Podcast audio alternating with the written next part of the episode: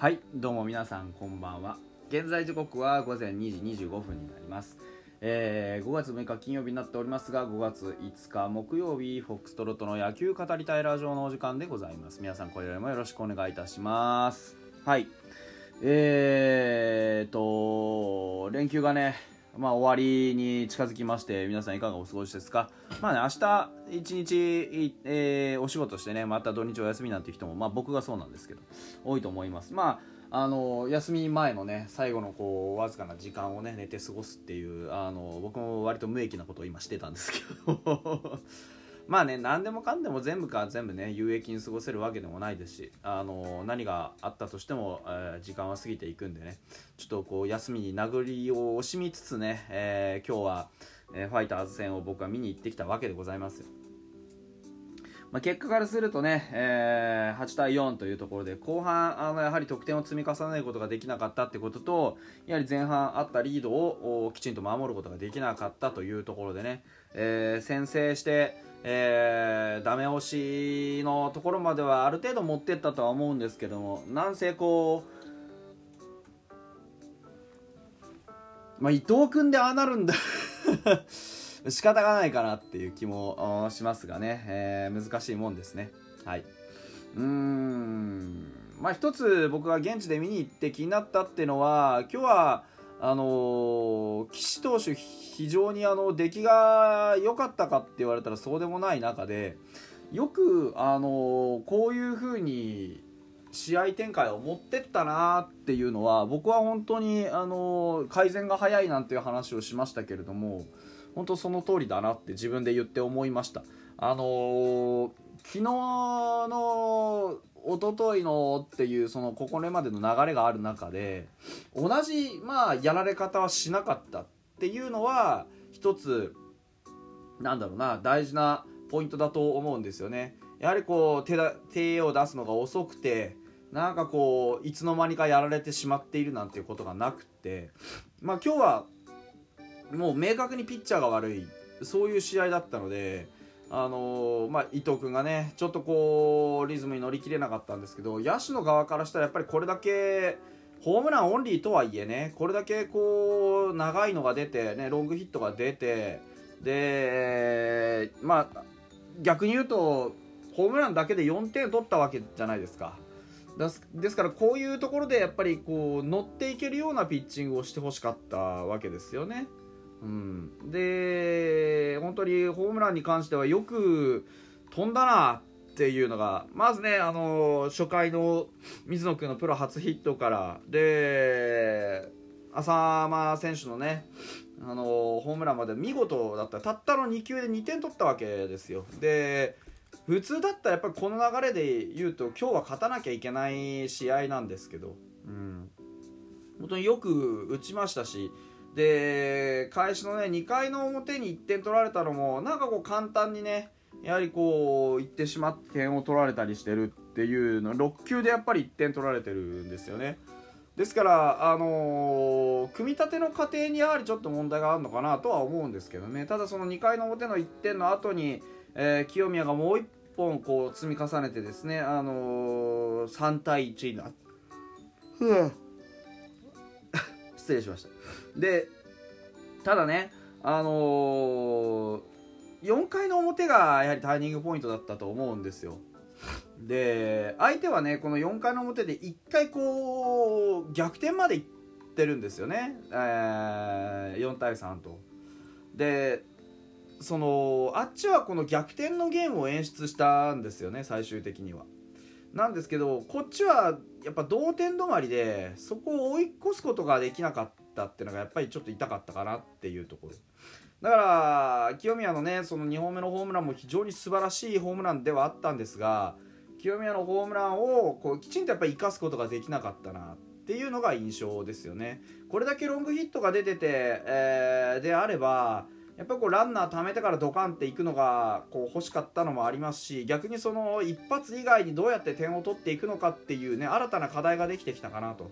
去年まではね一発出なくて本当に苦しいとか言ってたわけですから贅沢っちゃ贅沢なんですけどでもそのやはり贅沢が言えるようなところまでは持ってきたかなっていうのが、まあ、今日僕が感じた正直なところですね。うん、ですからあの、後半どうやって点を取っていくのかっていうところ見ものだったんですけどやっぱ松郷のねエンドランの三振はちょっとやっぱいただけないですよね。エンドランのサインが出て松郷ほどのねやはり技術経験あるんであればあ空振りだけは許されないっていう場面でしたよね。うん。だからそこがまあまだまだねなんであんなとこで動くんだよっておっしゃる方もおられるかもしれないんですけど去年までできてないことをやっているのでやはりその練習って言いたいわけじゃないですけど去年までできなかったからやらなくていいわけじゃないじゃないですか。でああいうことを当たり前にできていかないと、ね、楽天さんがスクイズで2点取ったの、ね、考えればやはりああいうことを細かい野球ができてこそね、あの試合展開ってもっと楽になる逆に言うとあのあれで1点取って勝ち越していればもっと違う展開があったかもしれないわけなのでねだからやっぱり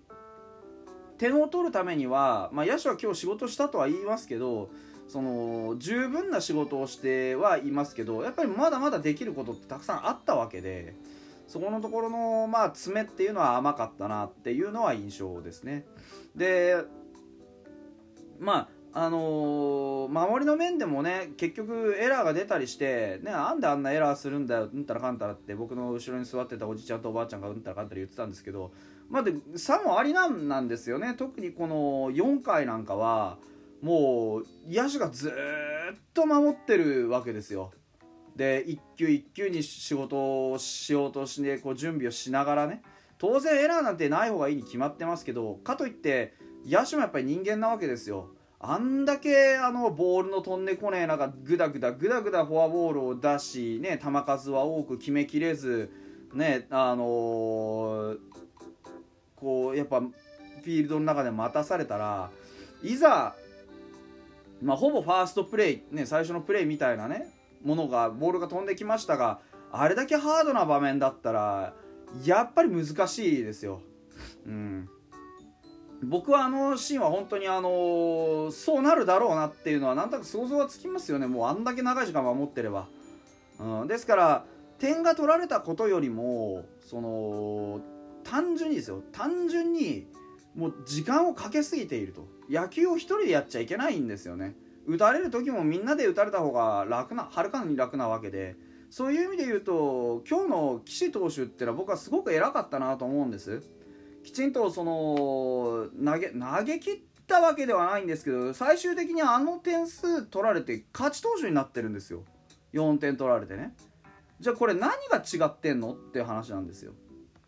ねあの7安打4失点さしてるんですけど岸投手って迷いがないですよ。今日の投球見ててもあの普通に淡々とやっぱ投げてる。そのボールをもらってからセットポジションに入ってで投球を開始するまでの間が極端に短いんですよ。そうまでしろとは言いませんけどあれはもう野手としたらもう切り替えも早くできるしねあのピッチャーからしてもまあグダグダ迷ったって仕方ないわけなんでしっかりストライク投げ込んでいこうっていう。そこのあの切り替えの速さっていうのが最終的にはやっぱマウンドさばきっていう意味でその岸投手に勝利投手が転がってくる原因になったと思うんですよね。逆にファイターズからするとねこうまあ確かに点は取られたくない場面ではあったんですよ伊藤君も。でやっぱり0点に抑えたいっていう欲もあったと思うんです。でも野球ってやっぱり1人でやるもんじゃないのであれだけ1つのイニングにねあの球数使ってあれだけ1つのイニングに時間を使ってってやってたらやっぱ打てるもんも打てなくなっちゃいますし現に4回以降ってもうほとんど点取る気配なんてなかったんですよ球場を見てても。ほぼ三者凡退で。三者凡退にならなくてもスピード感持って野球進めてなんとかこう最低限野手陣にテンポをもたらそうとした僕岸投手の判断ってのはやっぱり素晴らしかったなと思うし負けてっていうわけじゃないですけどやっぱ点取られてホームラン4本打たれてなお勝利を呼び込めたっていうのはそこのところだと思うんですよねだからあのツイッターにも書いたんですがもし伊藤君が今日反省するべきところがあるんだとしたらその点を取られたことではなくてマウンド上で1人で野球したっていうことをこう僕はやっぱりねあの後悔するじゃないですけど修正する必要があると思うんですよね。やっぱり打たせて取るってことはあるわけじゃないですかゾーンの中でボールを動かしてえー、行く方が当然いいわけですよ。フォアボールね球数10球使ってフォアボールになるぐらいだったらね。と思います。まあなのでうーんっていう感じではあるかなというふうに思います。はい。えー、お便り最後にね、あのー、読みたいと思います。えー、匿名さんから、あゴールデンウィーク3立てはつらい。伊藤君、宮西さん、谷川さん頑張れ。このまま誰が投げても負けるのは、吉田君先発になるでしょうか。まだ早い。ホームランでしか得点できないのも辛いです。というところで、まあ、見ての通りではあるので、ホームランでしか得点できないのは、まあ、むしろちょっと、あの、贅沢ではあると思うんです。去年はホームランが出ねえ、ホームランが出ねえって言ってたわけですから、よっぽどマシにはなってると。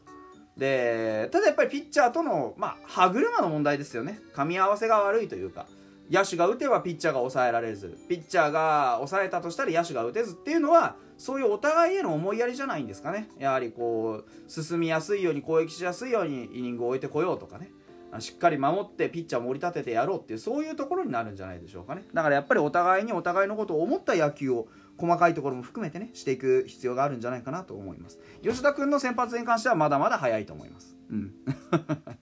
複数イニング投げてるわけでもないです、ね、ただ今すごくいい状況なのでねこのまま継続していってくれればなというふうに思っております。明日以降の試合にも少しね期待を持たせるような内容ではあったかなというふうに思います。それではまた明日です。バイバイ。